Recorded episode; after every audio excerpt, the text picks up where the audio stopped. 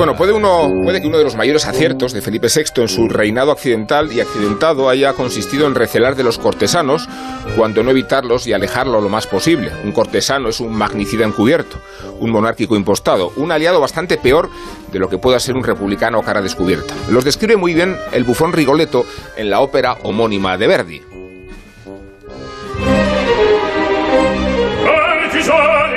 Eso, cortesanos, vil raza rastrera. ¿A qué precio vendisteis mi bien? Porque los mismos cortesanos que otrora aplaudieron el repudio de Felipe VI a su padre son los que ahora exigen el final del exilio, como si el archivo de la causa en Suiza equivaliera a una absolución.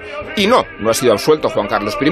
No se ha probado que los 100 millones recibidos de Arabia Saudí fueran una comisión del AVE, pero sí un regalo, como si pudiera considerarse una limosna o como si no fuera suficiente grave habérselos escondido a Hacienda podrá volver Juan Carlos I, pero no porque se haya limpiado su imagen.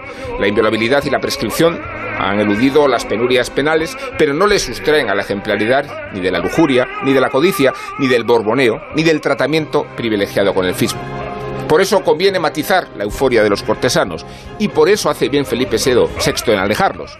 Van a terminar pidiéndole que devuelva la corona a papá.